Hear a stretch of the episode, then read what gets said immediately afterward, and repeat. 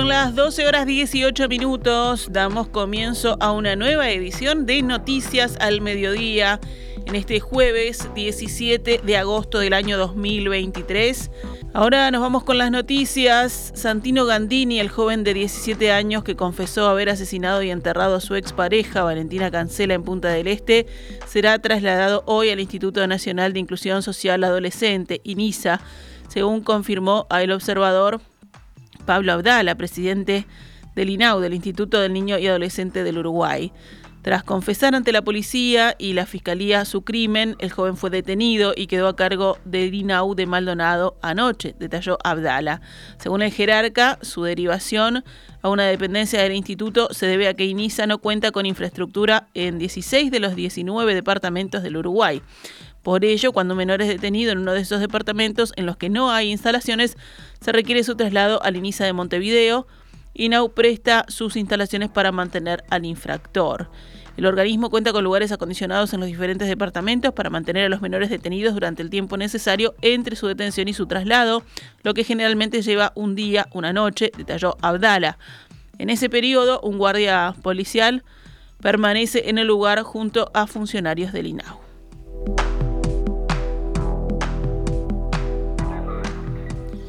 La expareja de Valentina Cancela fue conducido ante Fiscalía y a esta hora participa de una audiencia de formalización en el juzgado de San Carlos.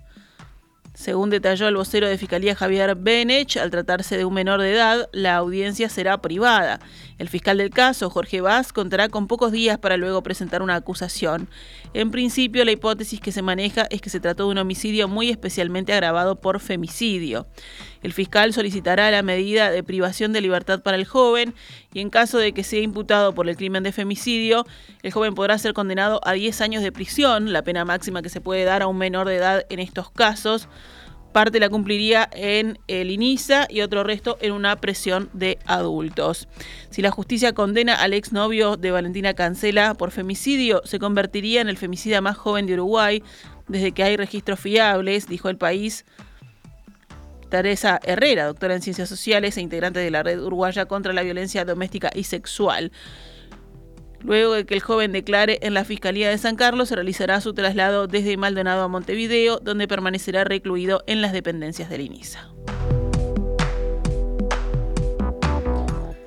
La crónica que publica hoy el diario El País detalla que la madre de la chica conmovida le gritó a la policía y al equipo fiscal que si hubieran hecho algo a partir de las denuncias contra quien había sido su novio, este no habría sido el final de su hija.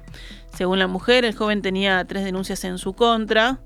La policía dijo que había expedido una orden de restricción, aunque nunca se le colocó una tobillera ni se tomaron otras medidas preventivas el fiscal Vaz fue consultado sobre la reacción de la familia de Valentina.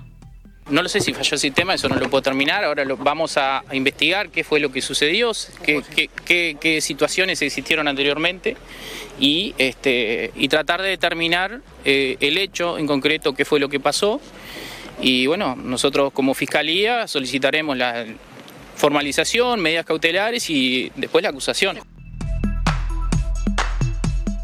Desde la jefatura de policía de Maldonado indicaron al observador que había denuncias cruzadas entre los jóvenes y que la comisaría especializada en violencia doméstica y género intervino respecto a ambos, así como la justicia de adolescentes. Sin embargo, fuentes de fiscalía indicaron que ninguna de esas denuncias llegó a la órbita de su organismo. A fiscalía le competen los casos estrictamente penales, mientras que las denuncias por violencia de género competen a los juzgados especializados de familia, explicó el vocero Javier Benech. Estos juzgados pueden pasar los casos a fiscalía en caso de que, ante el estudio de este caso, se indique que se requiere una medida cautelar contra el acusado. En el caso de las denuncias contra este joven, expareja de Valentina Cancela, desde Fiscalía indicaron que la situación no había llegado a su órbita. Vamos con otras noticias. Varias gremiales de productores y exportadores del país cuestionaron ayer el incremento en las tarifas anunciado por Terminal Cuenca del Plata, que opera la playa especializada en contenedores en el puerto de Montevideo. TCP, que es propiedad en un 80% de la multinacional Catunasi, con una participación minoritaria del Estado uruguayo, incrementó 17% su tarifa general y 13% su tarifa para exportadores. Para la Unión de Exportadores, la decisión muestra una clara actitud monopólica de la empresa. Esta mañana, aquí en perspectiva, el presidente de la Unión de Exportadores del Uruguay, Facundo Márquez, dijo que TCP los tiene cautivos y por eso actúan de ese modo. Ellos obtuvieron un acuerdo de prioridad que hoy pasan a tener casi el 80% de la actividad. Nosotros, que actuamos en, competencia en el mundo, no puedo tener ese argumento. Yo no puedo ir a mis clientes y decirle, miren, como, me aumentaron los costos, yo le voy a trasladar mis costos porque perdería la mayoría de los clientes.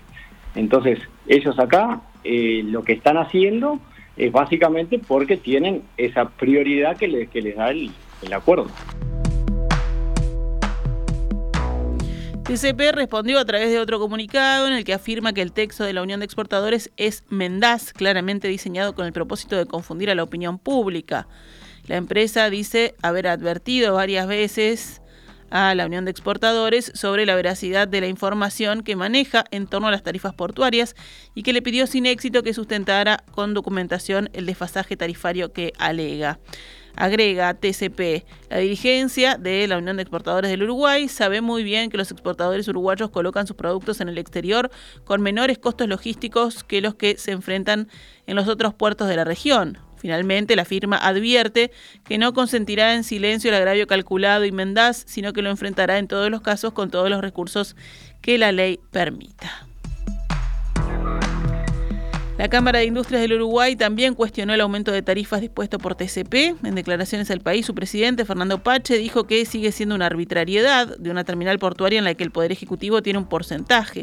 Agregó que nos ajusten casi que por decreto, alegando atraso cambiario del año 2021 a la fecha, nos deja como rehenes sin margen de maniobra, dijo Pache. La Federación Rural, por su parte, alertó en un comunicado que el incremento agrava seriamente las condiciones ya bastante deterioradas de la competitividad de sectores exportadores. Además, señaló que la actividad viene haciendo frente a un caso cambiario muy severo. Hoy se sumó además otro comunicado de varias gremiales agropecuarias en protesta con estas medidas. Seguimos adelante con más información. Según el presidente Luis Lacalle Pou, sería ideal tener hasta el último día de su gobierno una mayoría parlamentaria, pero agregó que no es un mandato que los cinco partidos que integran la coalición oficialista se mantengan unidos. Lacalle Pou estuvo ayer en Pueblo Fernández, en Salto, para celebrar la incorporación de esa localidad al sistema eléctrico interconectado nacional. Allí fue consultado por la prensa sobre las últimas diferencias dentro de la coalición en torno a la rendición de cuentas. Según el presidente, hay que dejar cierta libertad para que cada partido cumpliendo con los compromisos asumidos, exprese lo que piensa y agregó, no tengo la bola de cristal, veremos en qué cumple cada uno y hasta dónde decidimos llegar. Se cree que una coalición tiene que ser rígida. Esta coalición ustedes habrán escuchado más de una vez que tiene la partida de función. Vamos a hacer memoria. No van a tener presupuestos, era lo primero que decían. No van a tener LUC. No van a votar en conjunto de la LUC. No van a tener rendición de cuentas no van a aprobar una ley de la seguridad social. Todos esos escollos la coalición lo fue sorteando. ¿Por qué? Porque no somos rígidos, porque no estamos apretados, porque somos países, eh, partidos distintos. Y al tener matices hay que dejar cierta libertad para que cada partido exprese lo que piensa, cumpliendo los compromisos que con otros cuatro partidos se comprometieron con la, con la población. Es la forma que funcione. Tres víctimas confirmaron ayer ante Fiscalía sus denuncias contra Gustavo Penadez por abuso y explotación sexual. Estas tres personas coincidieron en que mantuvieron encuentros con el senador cuando tenían 16 y 17 años y que recibieron un pago por estos contactos. También que estos encuentros ocurrieron en el auto del legislador y en hoteles de alta rotatividad. Una cuarta víctima que estaba convocada a declarar ayer no se presentó. A esta situación se refirió al final de la audiencia la fiscal Alicia Guione. Porque una no pudo venir, tan simple como es. ¿Lo va a hacer estos días? No sabemos, vamos a ponernos en contacto con la víctima. Hay reserva absoluta de todo lo que se... Perdón, son nueve, son nueve denunciantes, pero también se estuvo preparando para un testigo, ¿puede ser? Sí, también hay un testigo con reserva de la identidad. Una fuente de la defensa de uno de los acusados dijo al país que en los testimonios de los denunciantes se percibía la existencia de un libreto ya que las declaraciones de las tres personas tenían coincidencias llamativas.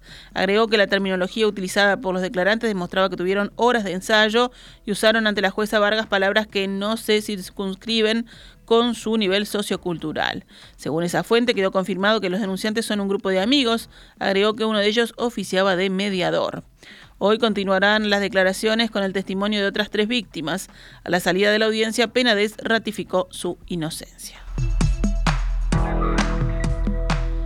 La Asociación de Maestros de Montevideo convocó para hoy un paro de 24 horas para denunciar la agresión sufrida por un docente de música a manos del padre de un alumno en una escuela de Jacinto Vera.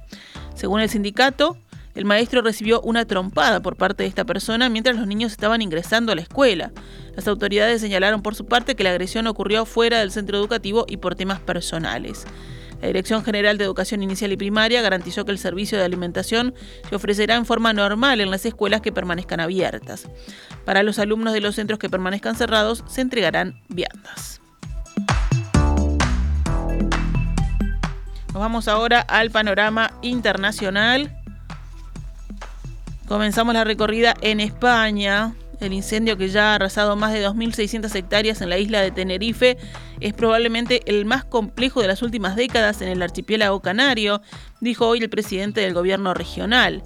El incendio, que se declaró el martes por la noche, quema una zona de bosques y barrancos en el noroeste de la isla. Más de 2.600 hectáreas han ardido en un perímetro de más de kilómetros, según las últimas cifras de las autoridades. Esta mañana el gobierno regional ordenó un confinamiento de la localidad de La Esperanza, en el municipio de Rosario, mientras que una decena de pequeñas aldeas y caseríos de esta zona turística fueron evacuados por precaución.